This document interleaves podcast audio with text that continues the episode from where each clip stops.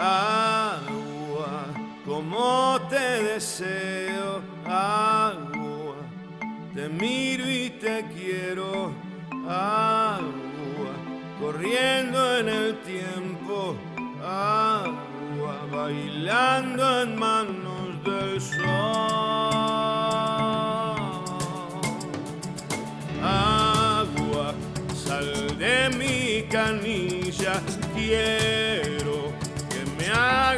cosquillas siempre, sonido sonriente, dame que es grande mi confusión.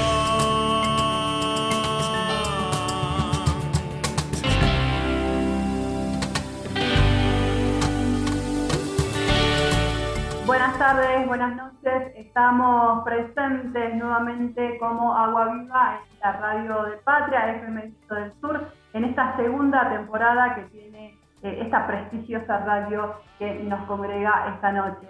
Nosotros más que contentos de estar presentes eh, en una nueva emisión que nos permite seguir dialogando eh, en relación a lo que sucede con el agua y el saneamiento en nuestro país, las luchas que se van gestando, la historia misma de cómo se fue construyendo el acceso a este derecho, pero sobre todas las cosas resaltar eh, las necesidades que aún existen y el rol propio que tienen eh, los gobiernos para dar cumplimiento de esto.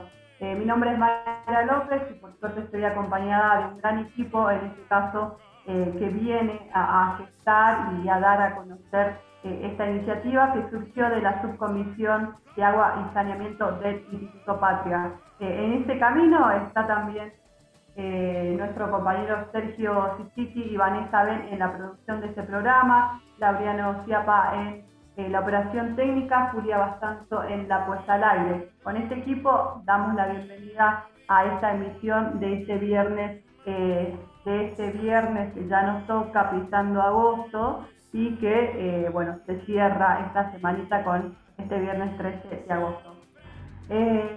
sin más, que eh, ir a poner en conocimiento todo lo que hemos preparado para hoy, damos paso a escuchar a nuestro compañero Sergio Chichichi, que además de ser parte de la producción, también es parte de la coordinación de la subcomisión de agua y saneamiento del Instituto Patria. Eh, y en este caso también viene a hablarnos en su editorial, así que lo escuchamos a nuestro compañero Sergio Chichichi. Agua viva. La lucha de los pueblos por el acceso al agua.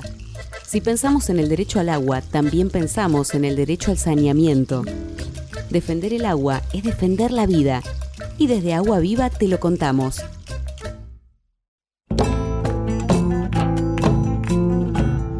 Buenas noches, queridas compañeras y queridos compañeros de Viento del Sur, la radio del Patria.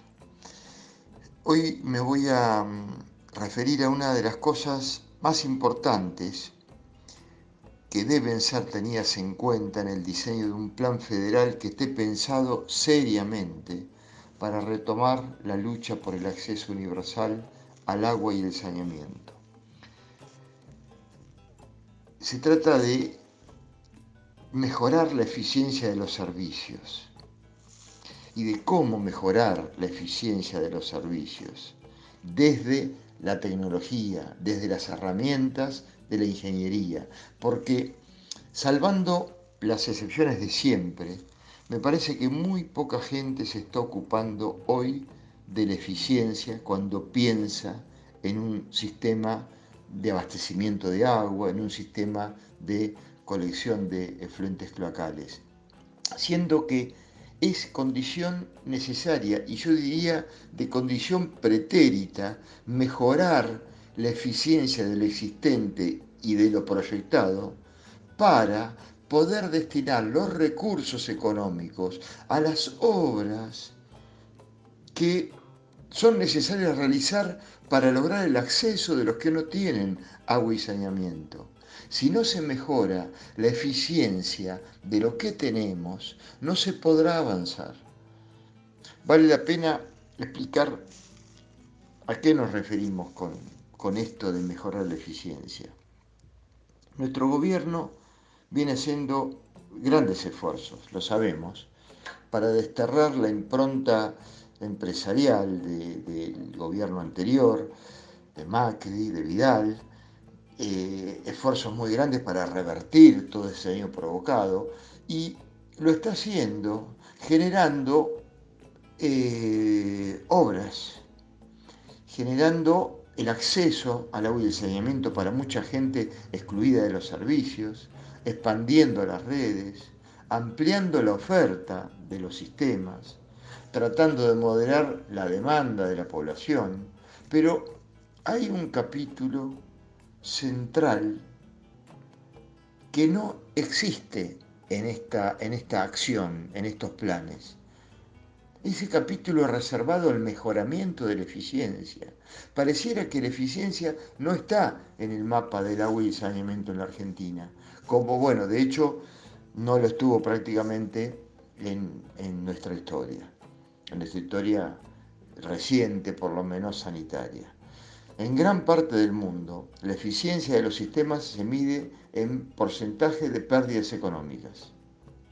Esa es la manera de, de, este, cuantificar la, la, eficiencia o la ineficiencia de los servicios. Pero en Argentina y en el, en el resto de América Latina también, la eficiencia se expresa en porcentaje de agua no contabilizada o la ineficiencia de los servicios, se expresa en porcentaje de agua no contabilizada, que es el caso, que en el caso, perdón, de las redes de abastecimiento de agua potable es la diferencia entre lo que produce el sistema y la sumatoria de lo que se mide en los usuarios formales. Esa diferencia expresa las pérdidas, los consumos no contabilizados y también los errores en la medición. En, países, en países que nos sacan varios metros de ventaja en este tema, eh, la, búsqueda de, la, búsqueda de la eficiencia, eh, ¿por qué se produjo? Digamos, eh, ¿cuándo sobrevino? Una vez que alcanzaron las metas de cobertura de su población, metas que sabemos en Argentina y en ALCA están muy lejos aún de poder cumplirse. Algunos aquí justifican la ineficiencia argumentando que la prioridad es incrementar la cobertura porque aumentando la cobertura se estará más cerca de cumplir las metas. Entonces se dice, no, volquemos todos los recursos a la expansión. Pero eso no es cierto. Aunque parece una buena explicación, eso no es cierto. En los países europeos, las luces de alarma por, su alta ineficiencia se encendieron hace mucho tiempo, ya hace 50 años aproximadamente, cuando, ¿qué pasó? Se dieron cuenta que estaban perdiendo un 30%, que sus servicios eran un 30% ineficientes, ¿no? que para entenderlo mejor vamos a suponer que perdían 30% del agua que producían. Eh, especialmente, especialmente por pérdidas en las redes. ¿no? Bueno, esto fue considerado como una tragedia, ¿no? En un mundo que comenzaba a anunciar, entre otras cosas, que el agua se estaba acabando, lo cual tampoco es cierto, pero bueno, eso es otra historia. Esa doble tragedia anunciada, la altísima ineficiencia y la pronta desaparición o, paulatina desaparición eh, del agua disponible para consumo, provocó una revolución de los materiales de la ingeniería sanitaria. Y Europa, Estados Unidos y el resto del mundo desarrollado, superaron esa crisis económica, logrando cambios que trajeron un extraordinario aumento de la eficiencia de sus servicios, ¿no? donde yo siempre doy el ejemplo extremo, ¿no? es verdad, de Aguas de Hamburgo, el sistema más antiguo del mundo, que tiene una, una ineficiencia inferior al 2%. Mientras tanto, en esta parte del mundo, las pérdidas promedio de agua de los servicios son del 50%. el 50%.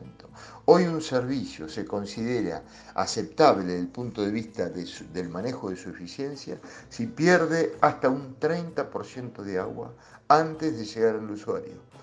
Es decir, no estamos hablando del agua que pierde, que derrocha o que mal usa el usuario. Estamos hablando del agua que se pierde antes de llegar a la vivienda, la que pierde el prestador del servicio. Y bueno, y volviendo a quienes justifican no corregir, no corregir la ineficiencia, es, por lo menos para mí, evidente que hay un problema que no se ve o que no se quiere ver. Digamos, seguir construyendo eh, los sistemas sobre servicios altamente ineficientes es como construir un edificio, como ponerle pisos arriba a un edificio que se está por caer en cualquier momento. ¿no? El único final posible es el colapso, no hay otra alternativa. El primer mundo trabajó sobre la eficiencia una vez resuelto el problema del acceso, pero, pero América Latina y el Caribe no pueden seguir el mismo camino, porque lamentablemente el acceso universal está muy lejos en el tiempo. ¿eh? Ya lo expresé varias veces.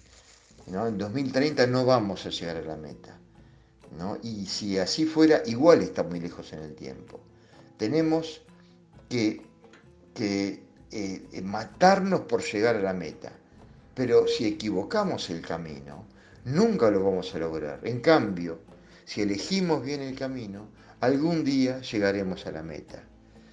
Hay que trabajar sobre la eficiencia hoy y hay que hacerlo en dos frentes hay que aumentar la eficiencia de lo que está construido, de lo viejo, de lo existente, y hay que, aumentar la eficiencia de lo que se diseña, de lo que se va a construir.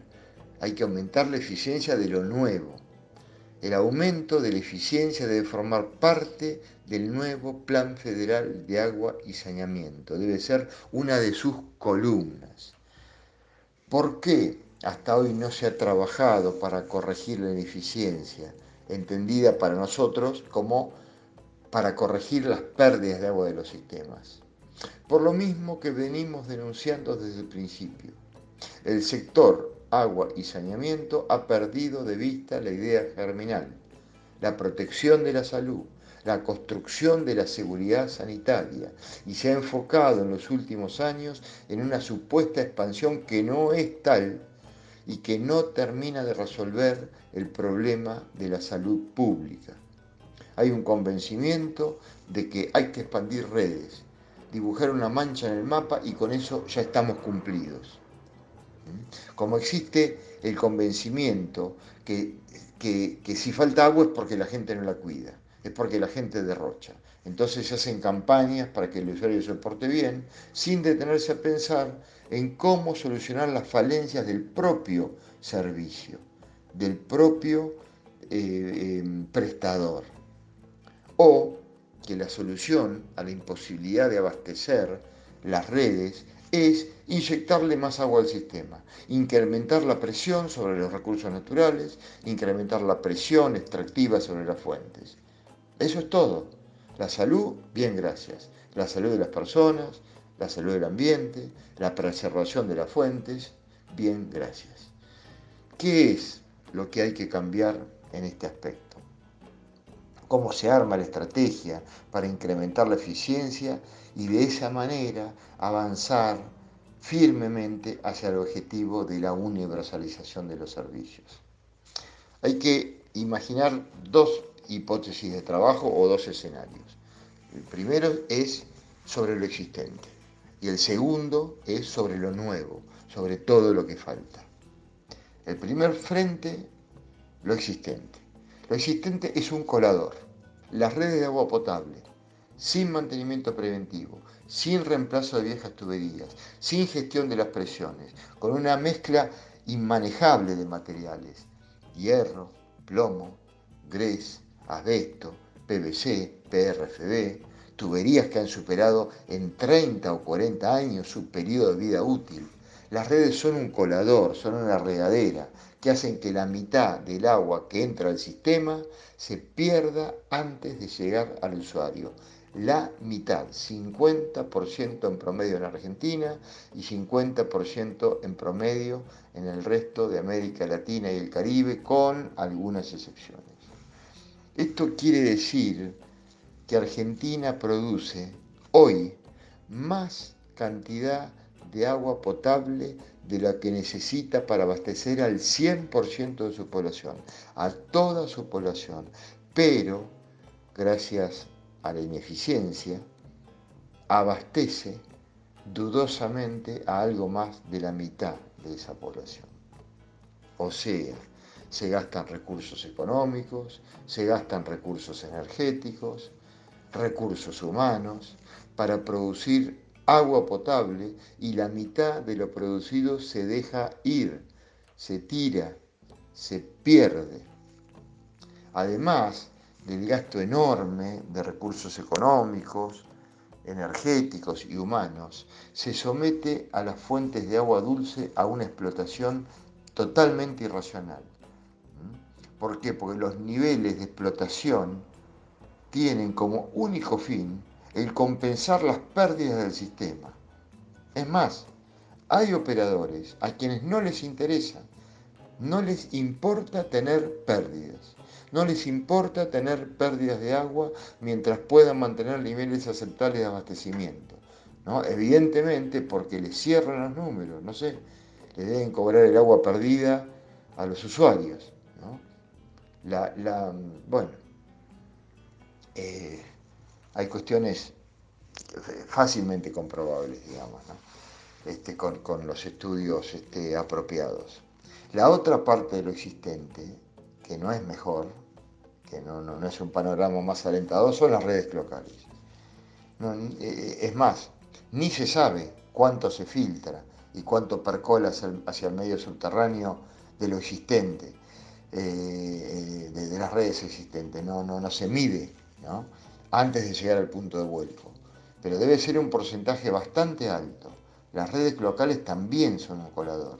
Hay caños de arcilla, hay caños de cerámica, hay tuberías que por el efecto, el efecto corrosivo de los gases que desprende el efluente, digamos, los el metano, los hidrocarburos livianos con componentes muy corrosivos, lo que hacen al, al este, invadir la tubería, digamos, las tuberías cloacales, las redes, la red fina, bueno, las redes que funcionan a gravedad funcionan este, a lámina libre, es decir, casi todo el tubo está vacío, tienen agua en la parte inferior nada más, el resto son acumulación de gases.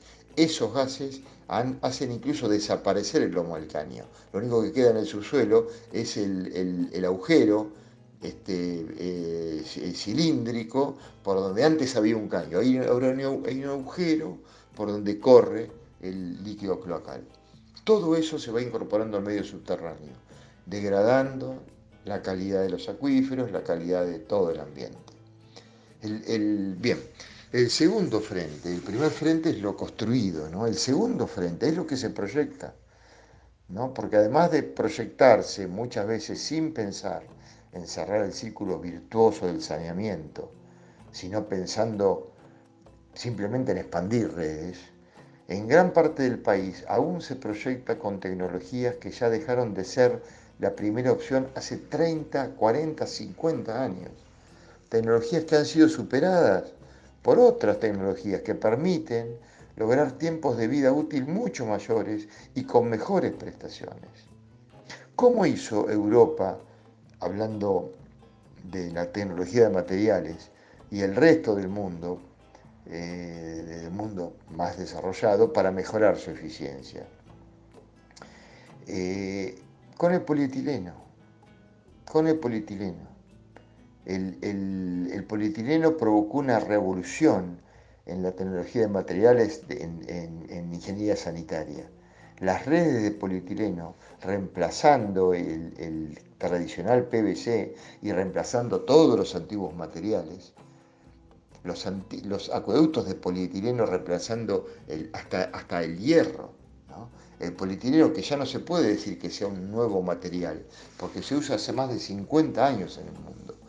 El polietileno, lo que se llama el PAD, polietileno de alta densidad, es el responsable de que las redes ya no envejezcan, es el responsable de que las redes dejen de ser un colador. Hoy, hoy, construir, operar y mantener redes y acueductos de polietileno es más sencillo y económico que cualquier otro material. Mucho mejor que el PVC, que el hierro en muchas prestaciones, que el PRFB, la fibra de vidrio. Europa logró bajar ese 30% de pérdidas a niveles por debajo del 2, 3, 4% gracias al polietileno. Aquí en la Argentina y en el resto de América Latina hay mucha gente en el ámbito técnico del agua y del saneamiento que aún no se enteró de esto.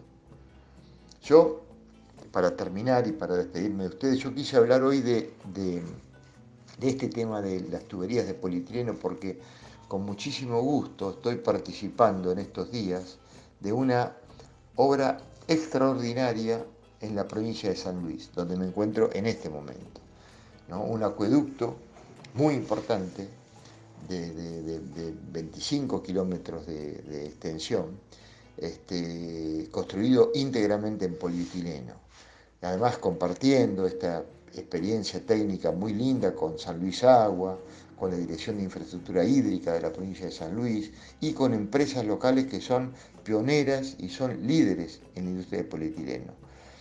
El polietileno debe ser adoptado por, eh, por el sector como una herramienta que, va a producir un cambio sustancial, enorme. Nosotros no podemos seguir sosteniendo un, sistema que pierde la mitad de lo que produce. Mientras tanto tenemos, tenemos eh, eh, porcentajes altísimos de población sin servicio. Bueno, este fue nuestro tema de hoy. Eh, em, podemos en, otra ocasión hablar más técnicamente de polietileno y también de la gestión de las presiones, que es otra de, las, otra de, los cambios tecnológicos que logró eh, este, este, este aumento de la eficiencia en el mundo. Muchísimas gracias, buenas noches y nos veremos el próximo viernes. Agua viva.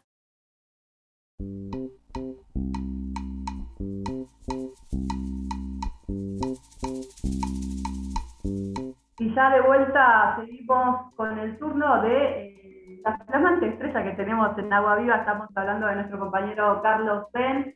Eh, bueno, él fue presidente de AISA, de ALOA, es parte de la subcomisión de agua y saneamiento del Patria, y en este caso nos viene haciendo todo un revisionismo histórico de cómo se fue construyendo el acceso a este derecho, pero sobre todas las cosas, en este caso puntual, nos va a seguir hablando de la historia del saneamiento en eh, Buenos Aires. Así que lo escuchamos a Carlitos Bell.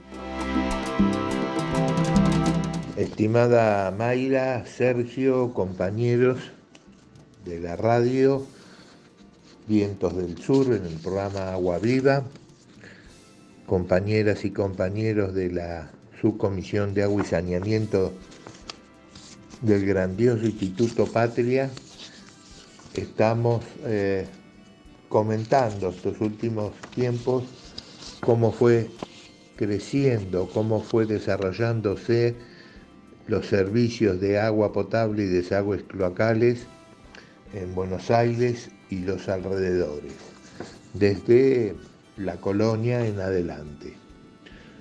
Hoy vamos a hablar sobre los dos grandes depósitos de agua después del de Córdoba que son el depósito Caballito y el depósito de eh, Villa Devoto. El crecimiento demográfico y edilicio de Buenos Aires ya superaba en los primeros años del siglo XX todas las previsiones que se habían realizado en materia de saneamiento para una ciudad que recibía muy importantes contingentes migratorios y construía grandes edificios de altura.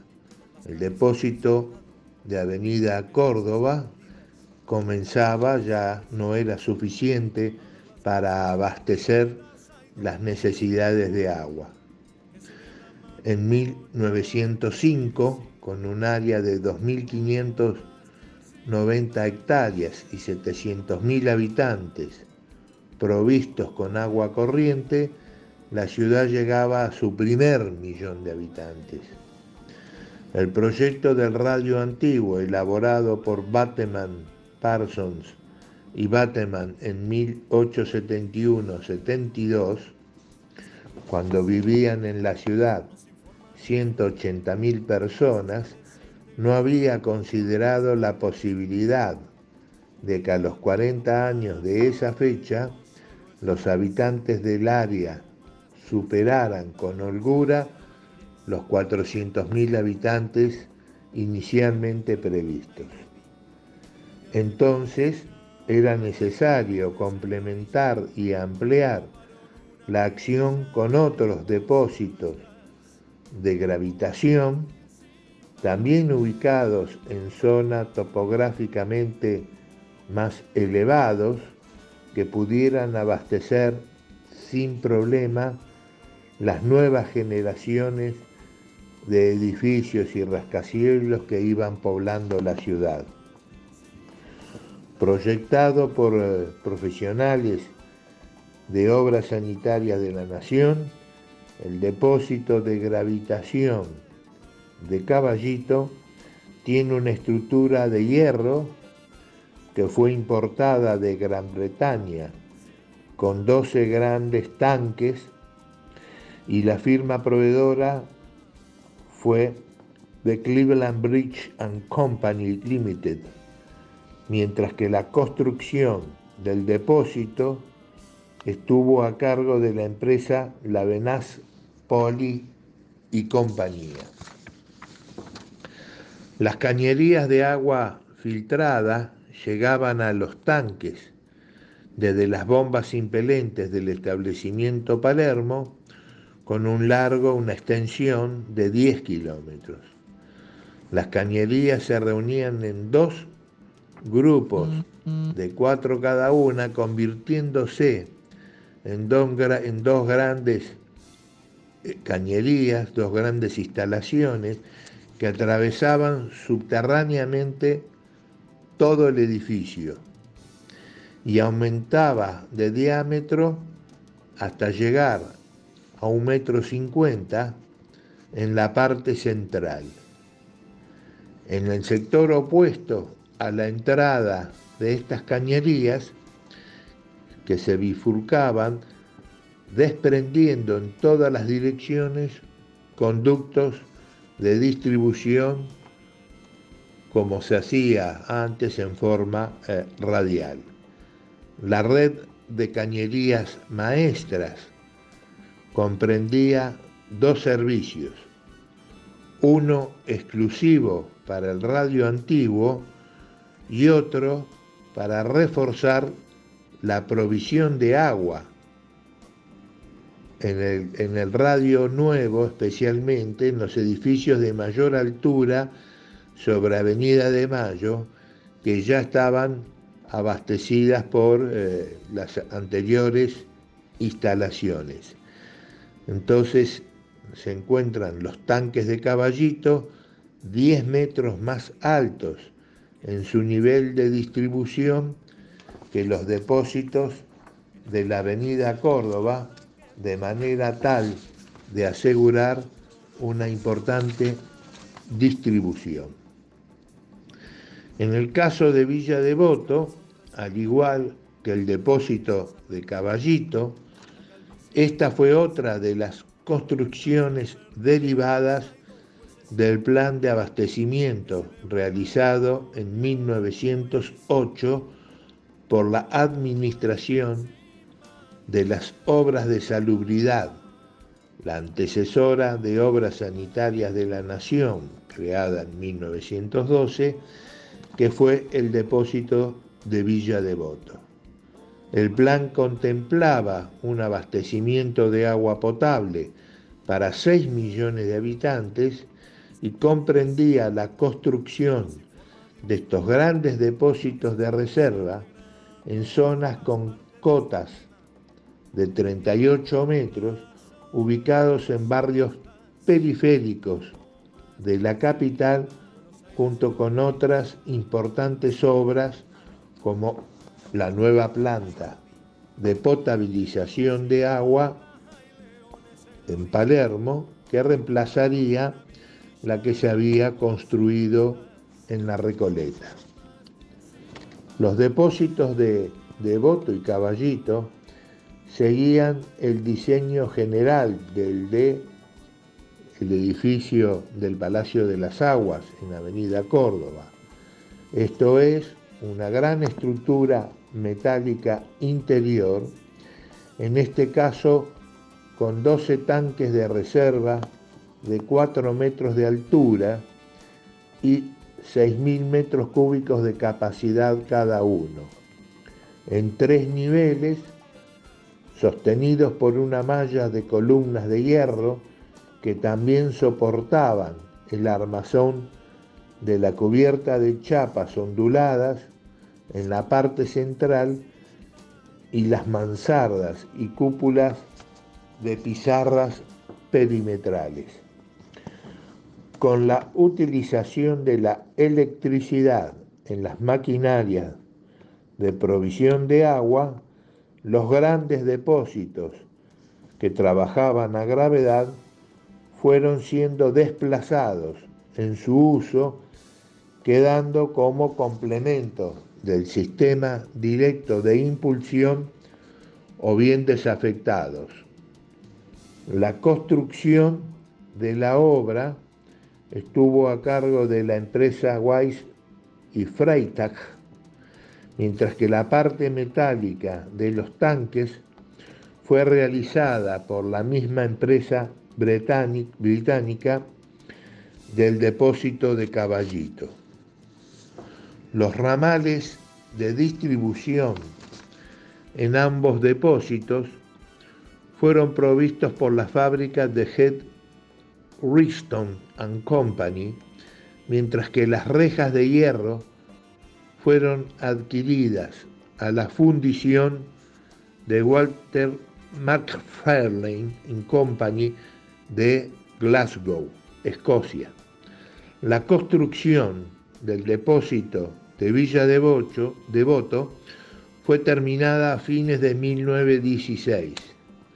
Restaban construir la casilla del guardián, oficinas y cercos y vereda, que fueron terminados junto con la habilitación total del depósito en diciembre de 1917 con la utilización de la electricidad de las maquinarias de provisión de agua, los grandes depósitos a gravedad también fueron desplazados en su uso, quedando como complemento del sistema de derecho de impulsión o bien desafectados. Hoy estos gigantes forman parte inseparable del patrimonio, en este caso porteño, y junto con el Palacio de las Aguas Corrientes en Avenida Córdoba, son ejemplos relevantes y manifiestos del desarrollo alcanzado por la industria europea en grandes estructuras de hierro en el siglo XIX y principios del XX que se exportaban hasta los más apartados confines del mundo, más allá de la propia Europa y América. Es importante destacar que tal como se hizo en aquel momento, se sigue haciendo hoy, para poder dotar de agua potable y desagües cloacales deben realizarse inmensas, muy grandes construcciones para una urbe como la de Buenos Aires y el conurbano bonaerense y se siguió con ese eh, trabajo, con ríos subterráneos, con plantas, de alguna manera para garantizar eh, la calidad y cantidad de agua potable a los millones de habitantes que hoy se encuentran dentro de lo que es esa zona urbana. La semana que viene vamos a destinarlo a hablar un poco de cómo se creó obras sanitarias de la nación y cómo se construyeron los grandes ríos subterráneos, que fue una solución que la ingeniería sanitaria, de obras sanitarias, de los ingenieros que trabajaban para obras sanitarias, trabajaron, construyeron, eh, diseñaron para que eh, trabajen a gravedad. Les quiero dejar un gran saludo, Mayra y compañeros, y desearles eh, un gran fin de semana y que Dios los bendiga.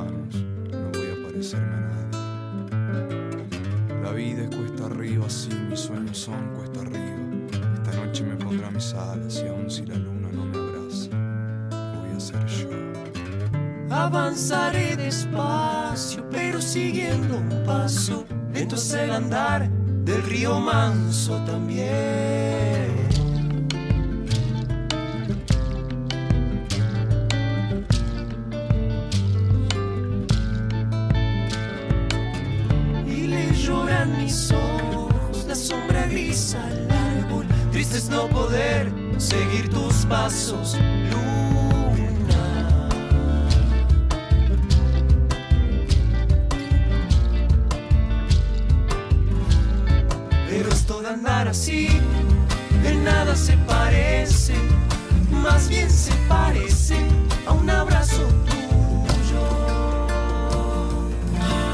a un abrazo tuyo.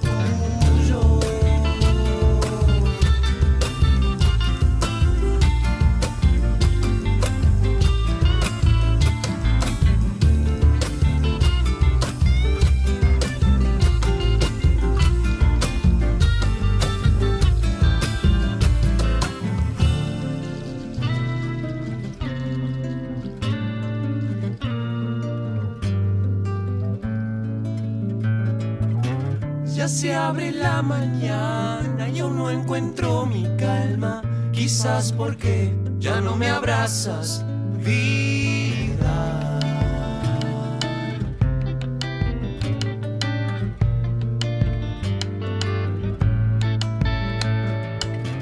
Y algo a lo lejos llama como si una esperanza tratara de decirme basta.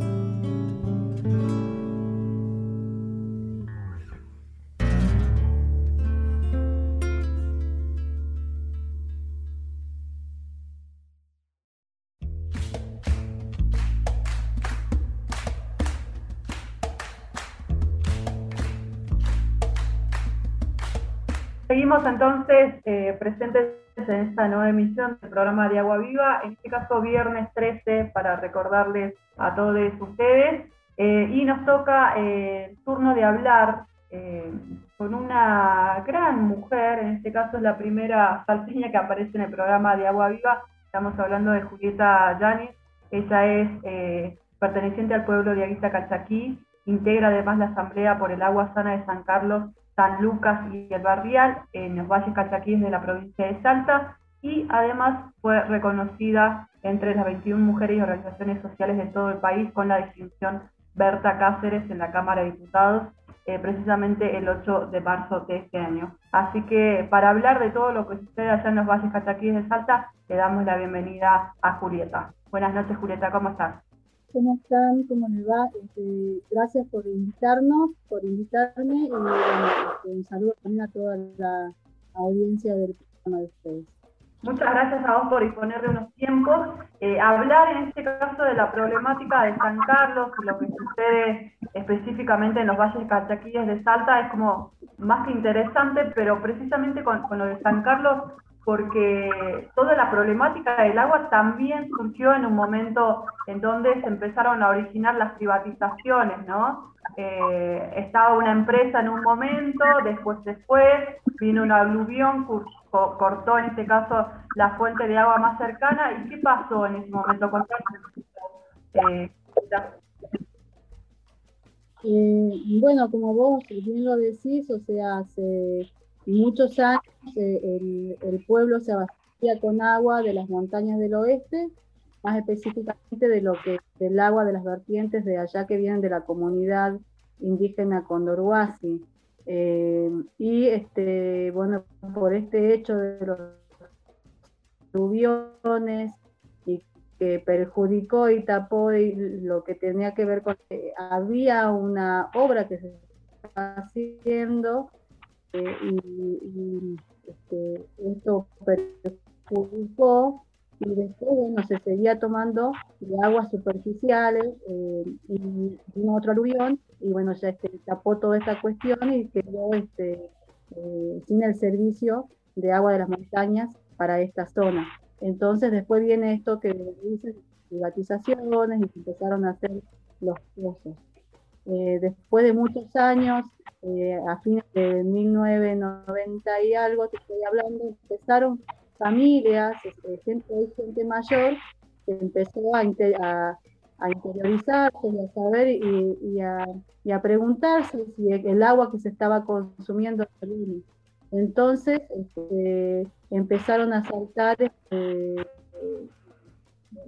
a través de los análisis que se empezaron a hacer, y eso ya hablando eh, de hace 10 años, ¿no? que se empezó a sumar más gente, empezaron a hacerse los análisis y empezó a verse que el agua de los pozos, eh, los análisis empezaron a dar que el agua de la red que sale en la canilla de cada familia tienen alto contenido de boro y arsénico, ¿no? Este, así que bueno, como te decía, hace 10 años que, que vienen este, varias familias eh, reclamando para que se solucionen. Eh, yo soy una vecina que hace cuatro años tomo conciencia de esta situación y me sumo a la Asamblea del Agua y, hoy en día somos más familias que venimos eh, este, exigiendo y pidiendo una pronta solución. hemos hecho más análisis de otros, este, de otros pozos. estamos hablando de lo que es el pueblo de San Carlos y el, y el paraje del Barrial, que toman agua de, las, de los pozos que están en la misma red en esta zona. Y en ese punto, Julieta, eh, tengo entendido también que ustedes han emprendido todas las actuaciones eh, que deben corresponder en cuanto a las actividades gubernamentales. ¿Cuál han sido las respuestas en estos más de 10 años de lucha por el acceso al agua? Mucho papeleo, muchas notas, eh, las, resoluciones por ahí que tomó el ente regulador este, fueron de, en cuanto al, cobro que se hace, digamos, de, de, agua del norte, se restringió un tanto por ciento, eh, y después este, eso en una zona del pueblo de San Carlos, y como eso empezó a ser empezó todo el pueblo a pedir una solución y en un intento, digamos, no sé, porque también estábamos en épocas de política, este, de, de Urtubey, vino su, el vicegobernador Isa, vino gente del ente regulador, vino gente de Agua del Norte, se hizo una asamblea este, donde se convocó mucha gente del pueblo y ellos prometieron allí dar solución, hablamos de meses, eso fue por el 2018, donde este, se iba a instalar una osmosis inversa, la cual el pueblo no estaba de acuerdo, ¿no? Porque sabíamos que la osmosis inversa requiere, digamos, de un, costo muy alto como, para sostener. y, y, después lo otro es de que si antes me tomábamos agua de la montaña, ¿y por qué los otros pueblos? De Cachi, Cafayate, Animaná, este, ¿por qué San Carlos no puede volver a tomar agua de las montañas del oeste? Entonces, estábamos en esa negación de la osmosis, igualmente se hizo el acuerdo, se empezó pero quedó porque hasta el día de hoy está sin, terminarse. Y, este, y bueno, y así estamos, solamente con promesas, nada de acciones. Eh, viene la pandemia y, no, nos deja este. Decía justamente, eh, retomando un poco eh, esto, ¿no? De eh, la situación en relación a las respuestas gubernamentales y me surge el cuestionamiento de algo tan básico que ustedes vienen repitiendo. ¿Por qué San Carlos no puede volver a la distribución del agua por las fuentes propias de la zona? ¿Ustedes por qué consideran que esto sucede? ¿Qué es lo que impide? Nosotros creemos, digamos, que hay intereses económicos de empresas que se están asentando en, el lugar y que no quieren que tengamos agua nosotros acá. Eh, por eso hay tan, se dilata todo, por eso se sigue dilatando todo. ¿Por qué no hay respuestas inmediatas? Mucho papeleo, mucha burocracia y es gente. Las, las cosas que se ven hoy en día, o sea, lo sabemos todos los pobladores, este, están saliendo casos de, leucemia, eh, mucha diabetes, mucha gente operada por cálculos en el riñón, por este, lo de la vesícula, cosas que uno por ahí no, lo veía antes con los abuelos. Tenemos abuelos que, hoy en día tienen 96, 98, 90 años y que han podido tomar agua que, baja, que ha bajado de la montaña y están prácticamente sanitos. Y nosotros hoy en día tenemos eh, muchos jóvenes ya con ciertos problemas de la, salud. Entonces, lo que, como te decía, creemos que, hay ese interés económico o que hoy se está dilatando también porque sabemos que estamos en un momento, en una época eh, de, política, ¿no? También, este, todo eso podemos este, estar pensando ahora y seguimos, seguimos acá este, presentes insistiendo de que, se dé una pronta respuesta.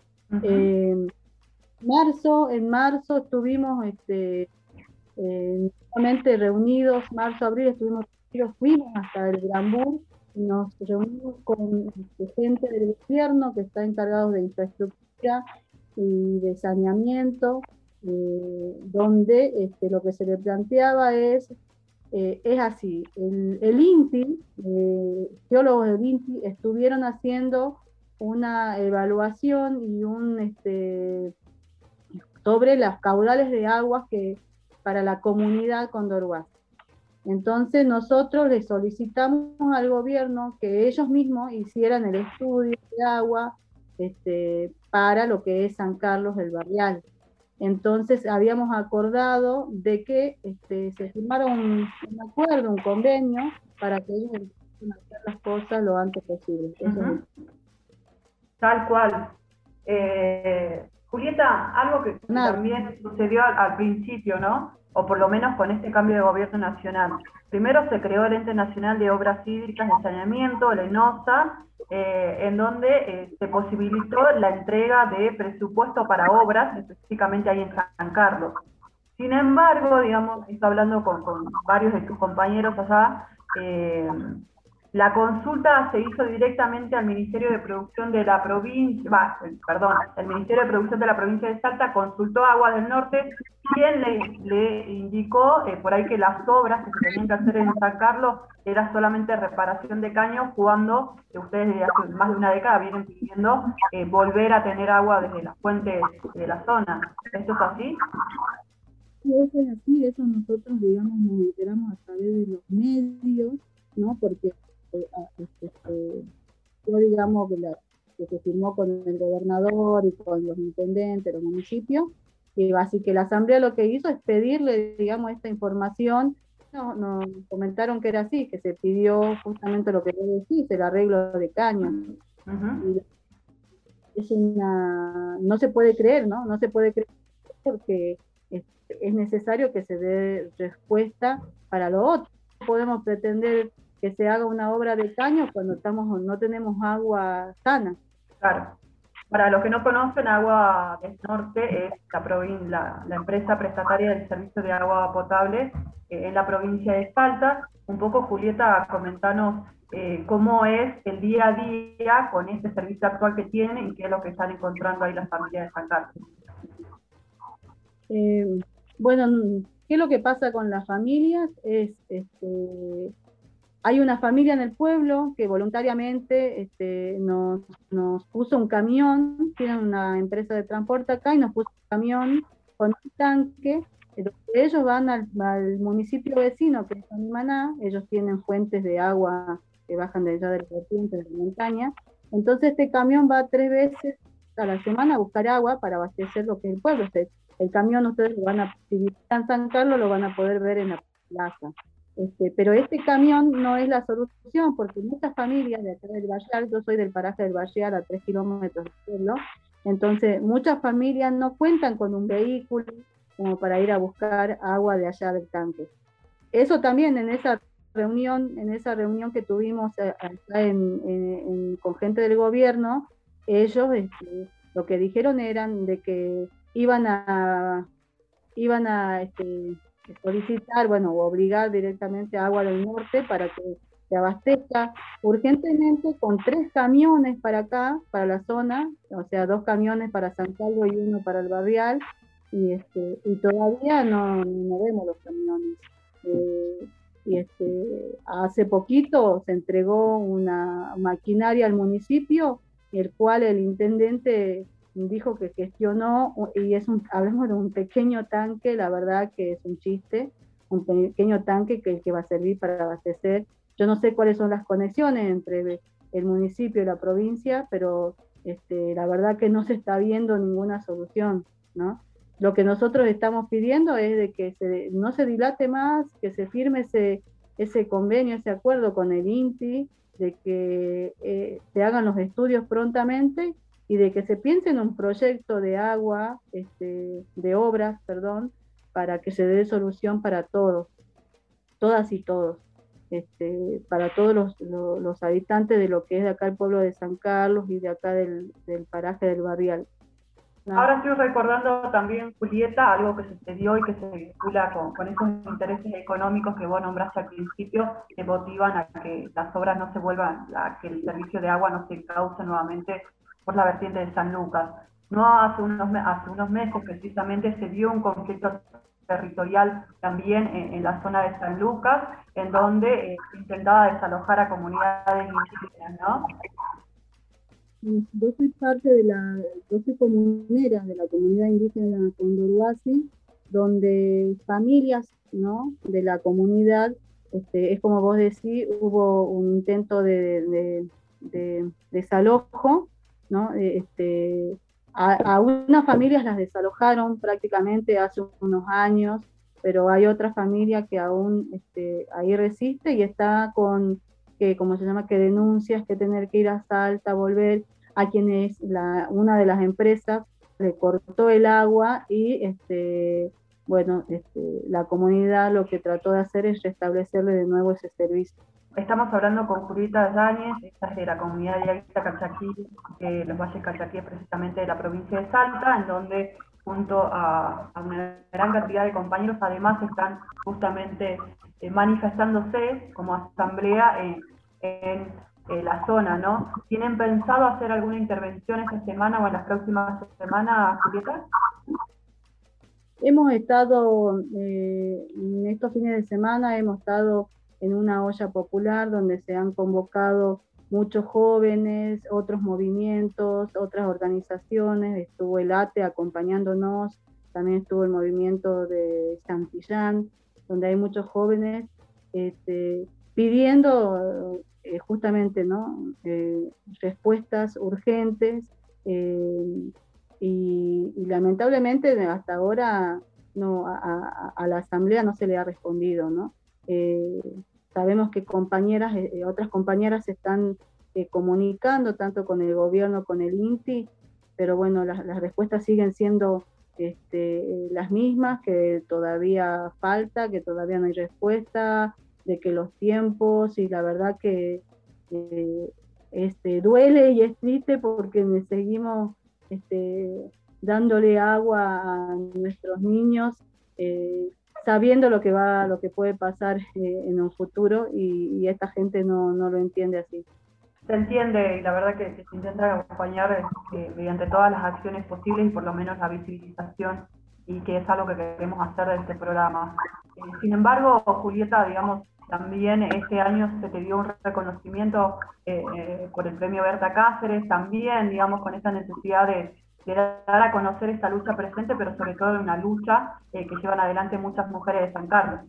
¿Qué te significó eso?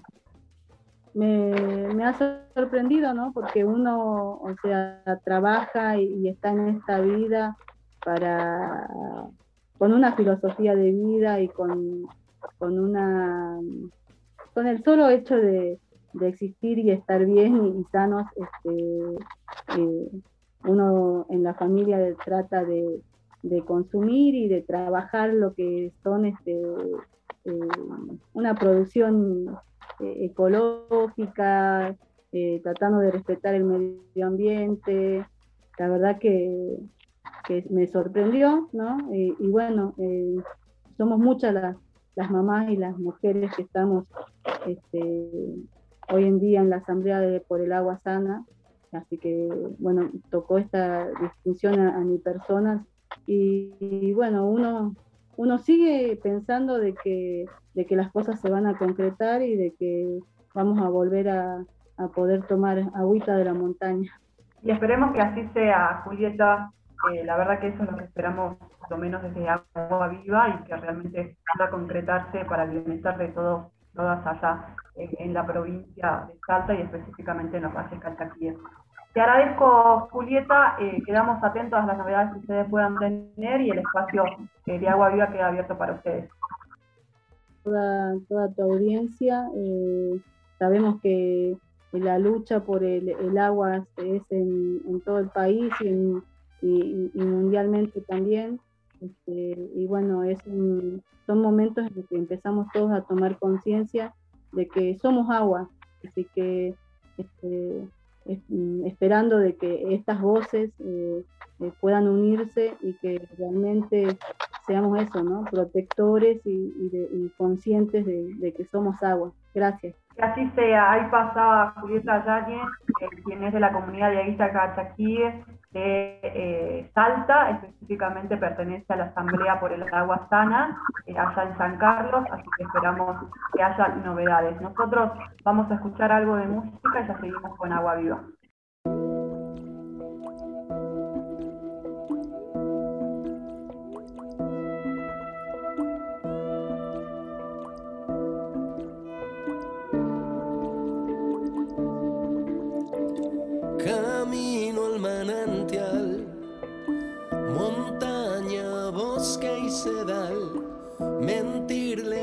Mapas, dejarlo todo atrás.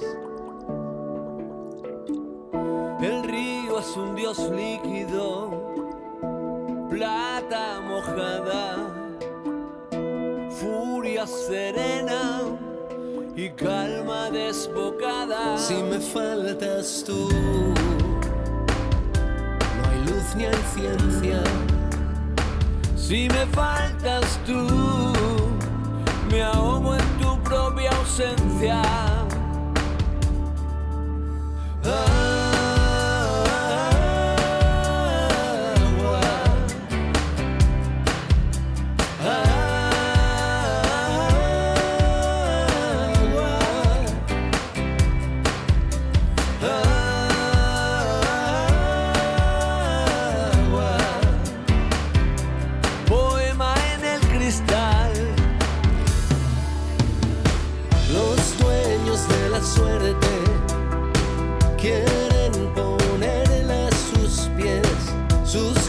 Grifos de sirven para calmar la sed,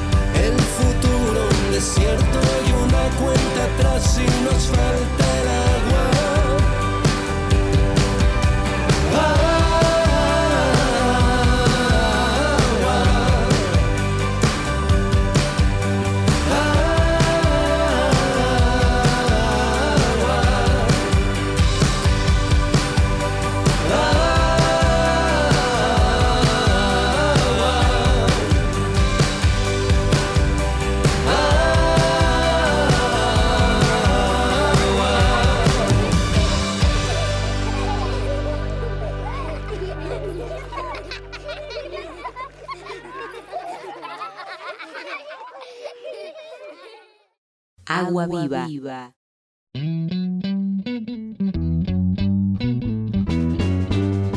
Seguimos en este programa de Agua Viva, en este viernes que va llegando y va llegando la noche eh, para todos y todas. En este caso tenemos el placer nuevamente de tener un- unos minutos más para seguir entrevistando a grandes mujeres que trabajan en relación al agua.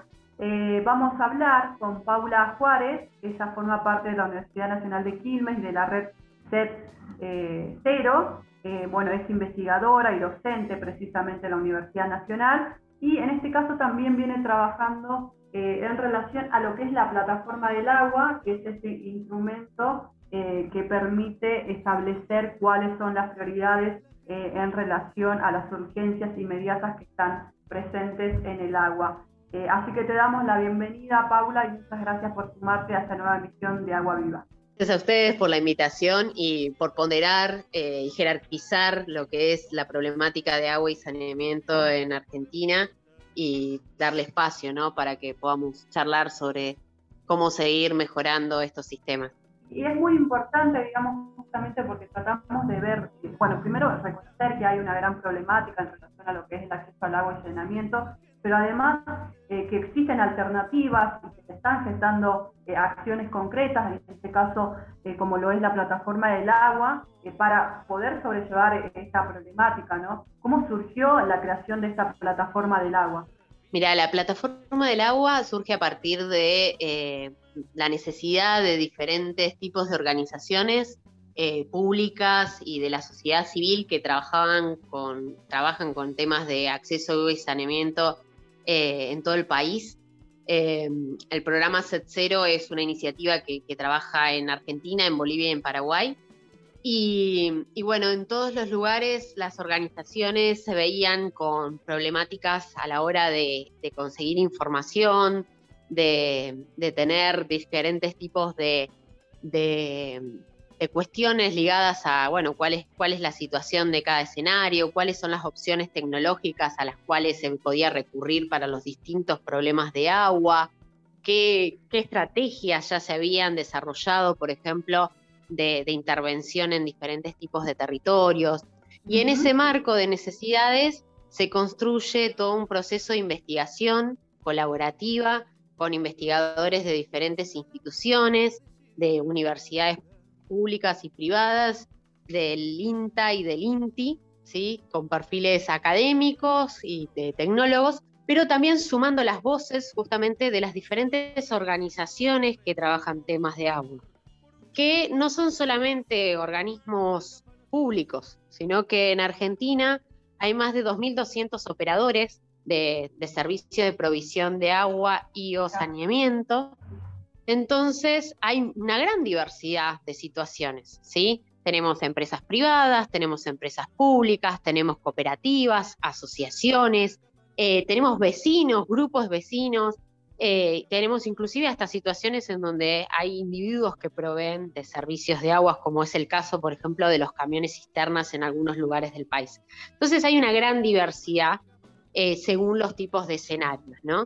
y, y, bueno, esta plataforma lo que vino fue a buscar entender cuáles eran las necesidades de información de estos diferentes perfiles y eh, generar una primera, un primer abordaje que permitiera darle información de libre acceso a cualquier persona, eh, pero principalmente orientándonos a, la gestión estratégica del agua y del saneamiento, ¿no? Buscar construir información que sea adecuada para aquellos que toman decisiones. Y eh, en este sentido, desde, desde el programa Set Zero, lo que vimos como muy importante fue priorizar la visualización de determinados datos que venía construyendo el INDEC, ¿sí? El INDEC ya construye información en cada ascenso y después hay algunos distintos tipos de, eh, actualizaciones ¿sí? de, de las estadísticas, pero eh, en agua y saneamiento observábamos que había algunas cuestiones que se perdían, ¿no? Y que tiene que ver con relacionar la falta de acceso a agua y la falta de acceso a saneamiento con eh, su incidencia en, por ejemplo, las situaciones y las dinámicas de pobreza estructural en nuestro país. Entonces, con la plataforma del agua, una de las cuestiones que, hicimos fue construir un, indicador y una forma de visualizar esas desigualdades en el territorio y poder mostrar en los 527 de cuál es la situación. Eh, ustedes pueden acceder, cualquier persona puede acceder a la información. Eh, la plataforma del agua, en la parte de estadísticas, eh, nos permite visualizar la situación que hay en todo el país y si no, uno puede verlo provincia por provincia. Y a su vez puede ver en cada provincia la situación en sus departamentos o partidos, ¿sí?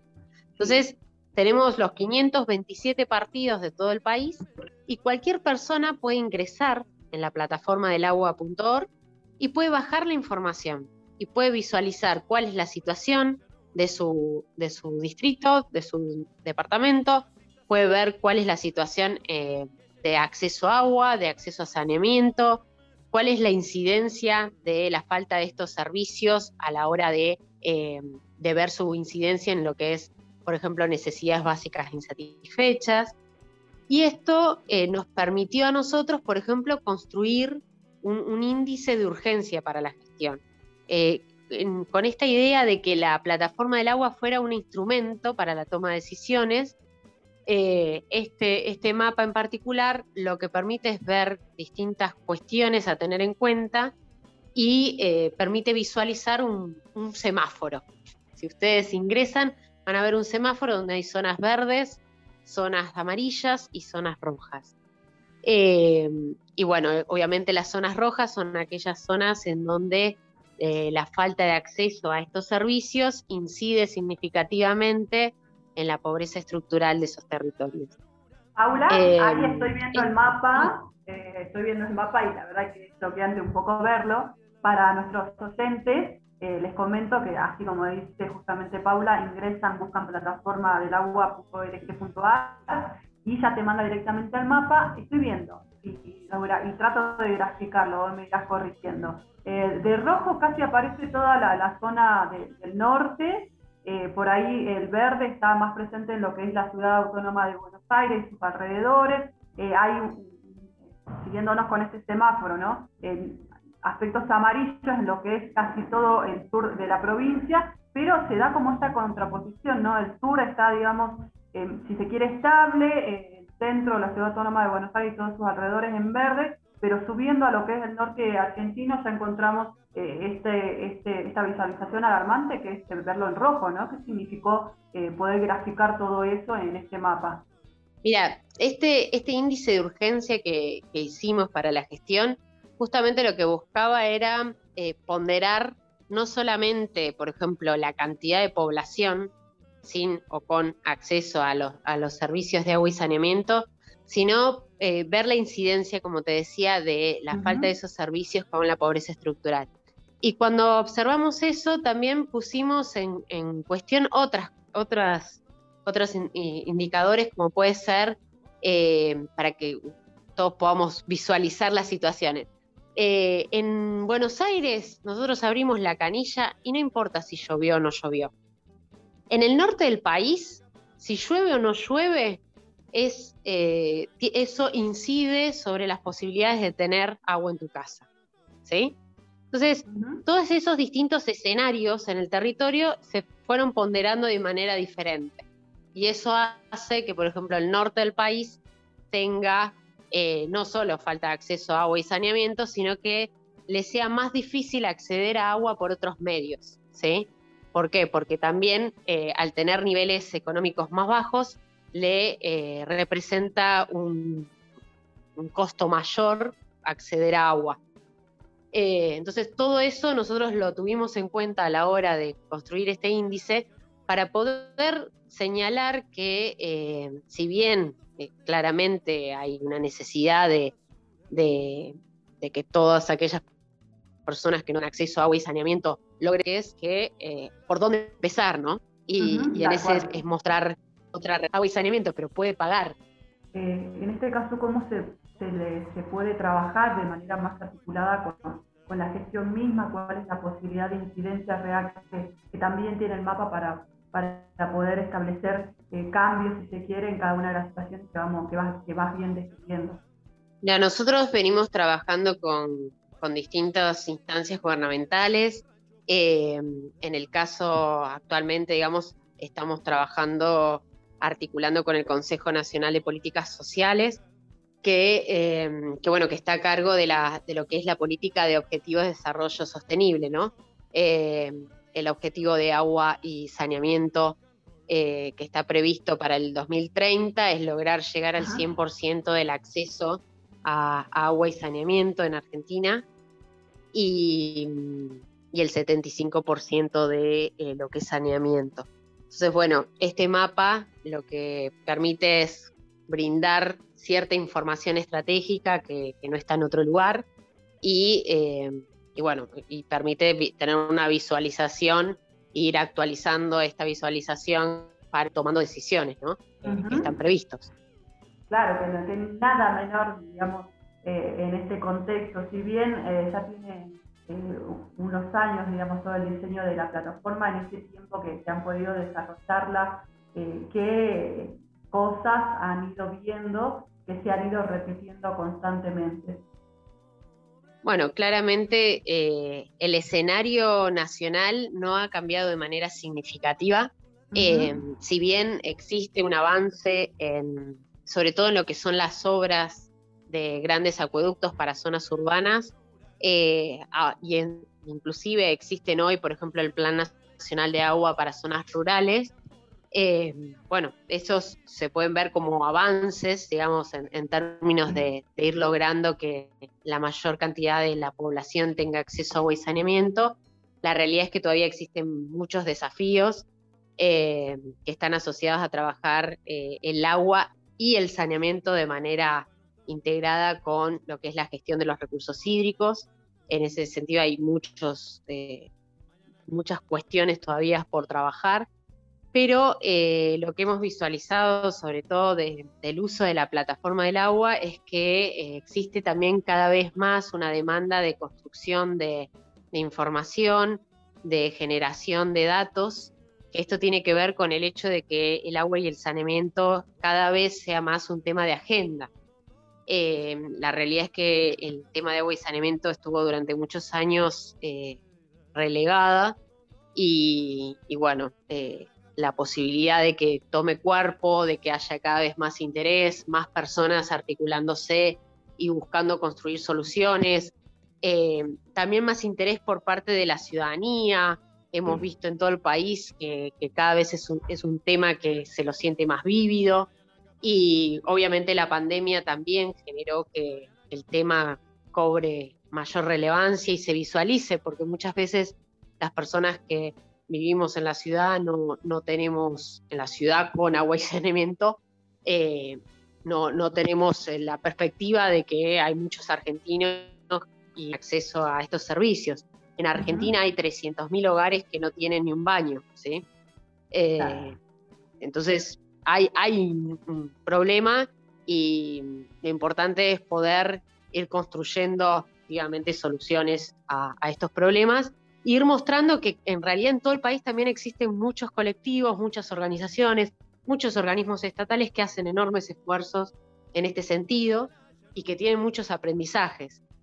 Seguimos entonces con Paula Juárez, ella precisamente es investigadora, parte de la Universidad Nacional de Quilmes, allí ejerciendo también la docencia, eh, es parte de la red eh, eh, Cero y en este caso Paula nos viene remarcando este trabajo conjunto que debe hacerse en relación a pensar el agua y el saneamiento.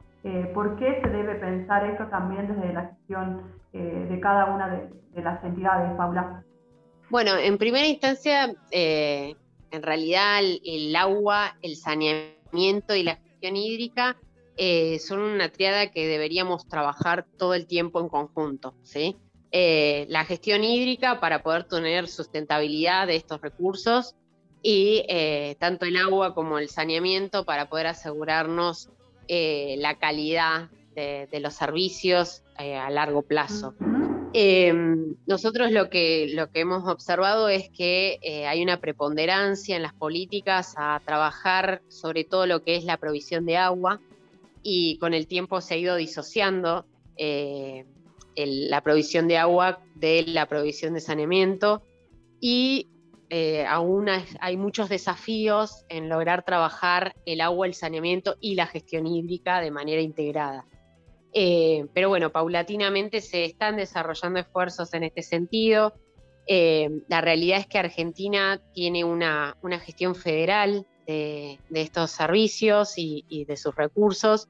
Eh, esto implica que tenemos en el país 24 jurisdicciones provinciales y la ciudad autónoma de Buenos Aires que tienen sus propias políticas, sus organismos y sus normativas para eh, brindar estos servicios de agua y saneamiento. Entonces, eh, tenemos realidades muy diferentes en cada una de las provincias, en las formas que se gestiona, y, bueno, hay muchos desafíos también asociados a que eh, nosotros no contamos con una ley nacional de agua y saneamiento, entonces em, hay mucha mm, diversidad y muchas desigualdades en, los territorios que, bueno, que también tienen que ver con, con cómo se prioriza o no estos, estos servicios. Es muy interesante lo, lo que remarcás, digamos, de la ausencia de legislación en este tema específicamente, que también va en combinación con otras legislaciones que aún, están ausentes, o por lo menos eh, recuerdo a la pelea por la ley de, humedales que se está dando, eh, entra también un poco a, problematizar la cuestión de la soberanía alimentaria, digamos, hay como muchas, muchas temáticas alrededor del agua, ¿no? ¿Qué significa esto? Eh, de que a pesar de que están estas luchas permanentes en los diferentes sectores, en las diferentes provincias, aún exista una pequeña una pequeña lentanía en relación a la legislación que tenemos en nuestro país. Sí, eh, la realidad es que eh, hasta, hasta el momento, digamos, la política de, agua y saneamiento ha estado muy escindida de, de otras políticas, ¿no? Y, eso es un problema, por esto que te decía antes. Una de las cosas que nosotros queríamos mostrar, la falta de acceso a estos servicios, em, incide significativamente en, la pobreza estructural. Entonces, no es un tema menor. Eh, como vos bien señalabas, está totalmente también relacionado con, las posibilidades de soberanía alimentaria. Eh, tengamos en cuenta que el agua es el principal alimento de cualquier ser vivo Y, bueno, y la, disposición y cómo, en qué calidad y en qué cantidad tenemos agua, eh, determina las posibilidades de vida que tenemos. Entonces, no es un tema menor, la verdad que eh, creo que en la actualidad, como te decía, desde, desde la misma ciudadanía, eh, distintos movimientos sociales, organizaciones, hay cada vez un mayor interés en este tema porque se observa cuáles son sus, todas sus ramificaciones, ¿no? Y bueno, también es cierto que la pandemia eh, ayudó a visualizar realidades muy crudas, que bueno, que no siempre están en, el ojo de, toda la, de toda la ciudadanía. creo que, que existen como oportunidades que sería, que creo que se está buscando eh, capitalizar. Eh, como te decía, por un lado el hecho de que de los objetivos de desarrollo sostenible, que marca una meta de lograr el 100% de acceso a agua para el 2030 y llegar por lo menos a un 75% de saneamiento. Eso al menos pone una, una, una agenda, una meta a dónde llegar eh, pero claro, después están todos los desafíos que implica esta heterogeneidad y multiplicidad de sistemas, esta multiplicidad de actores que, participan de, estos servicios y por eso la necesidad de contar con una gestión de conocimiento que sea adecuada para la toma de decisiones y en eso es en lo que buscamos aportar desde la Universidad Nacional de Quilmes y desde el programa Set Zero eh, con un montón de, colectivos. Eh, para poder, digamos, generar información de calidad y accesible para cualquier persona. Eh, y que bueno, que tenga algunos criterios, ¿no? Esto de este criterio fundamental que yo te comentaba de eh, guarda, el agua y el saneamiento son claves para el desarrollo. Entonces, no lo podemos pensar escindido de una estrategia de desarrollo del país. en ese sentido, creo que que es importante remarcarlo. Y lo otro que iba a comentar es eh, que bueno, que el agua y el saneamiento tampoco lo podemos escindir de los recursos hídricos, ¿sí? O sea, y de la gestión de, esos recursos. Eh, que, también es un, tema muy importante eh, que cada vez está siendo más, más señalado, que es bueno, cómo logramos la sostenibilidad de estos, de estos recursos y a su vez lograr construir eh, bueno, un modelo de desarrollo que, nos incluya a todos y a todas. Nada menos lo que decís al final, eh, como último, destacar ese trabajo articulado que vienen haciendo también, ¿no? No solamente en pensar estos conceptos eh, como es el agua, el saneamiento y los recursos hídricos de manera conjunta para la realización de, políticas públicas, sino también el trabajo articulado desde la universidad y las diferentes actores sociales que también están presentes en la problemática del agua, por algo que bien decías, es el primer alimento que tenemos todos y todas. Sí, el, tema de lograr eh, construir conocimiento científico y tecnológico que sea adecuado a distintos, a, distintos perfiles de usuario eh, implica necesariamente trabajar con diferentes tipos de, usuarios, de, usuarios potenciales de esta información, ¿no? Y lograr construir la información en función de sus necesidades, de su orientación, eh, creo que fue una de las cosas más valiosas de todo el proceso, ¿no? Contar con diversas voces eh, que participaron en distintas instancias del proceso de investigación y después del proceso de elaboración de la plataforma. Aprovecho para contar también que la plataforma del agua también tiene, por ejemplo, las normativas de cada provincia y, tiene una parte en donde eh, un ciudadano de, cualquier provincia puede saber cómo hacer para poder acceder a su derecho en su provincia. Por ejemplo, si no tiene acceso a agua o a saneamiento, la plataforma le indica eh, a dónde tiene que ir y cuáles son los pasos que, debe seguir en función del lugar. Eso también eh, fue algo que del proceso colaborativo que es poder darle algunos instrumentos también al, ciudadano pero para que pueda acceder a sus derechos. Perfecto, Paula, muy claro todo lo que nos comentabas, que comentabas, perdón, te agradecemos este, estos minutos que nos ha brindado Agua Viva y bueno, invitamos eh, ante cualquier novedad que ustedes deseen comunicar. Agua Viva queda eh, totalmente abierta para, para que ustedes deseen informar lo que precisen. Dale, te agradecemos.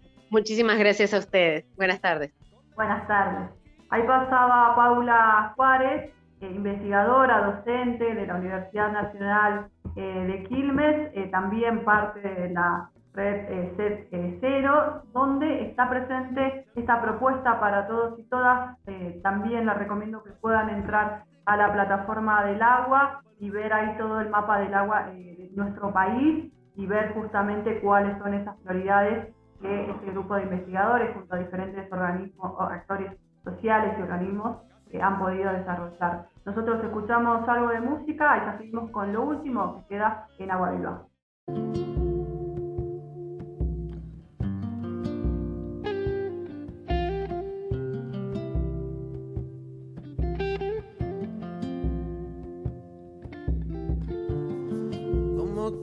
ser mi amiga. Por ti daría la vida. Si confundo tu sonrisa. Por camelo si me miras. Razón y piel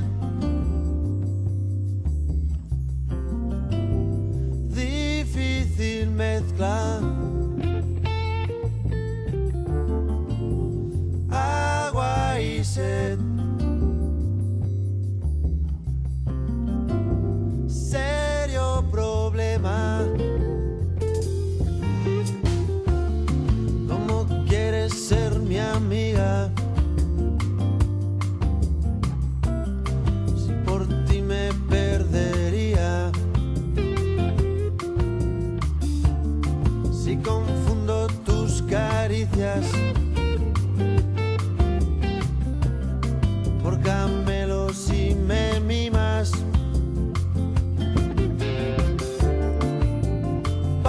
canciones.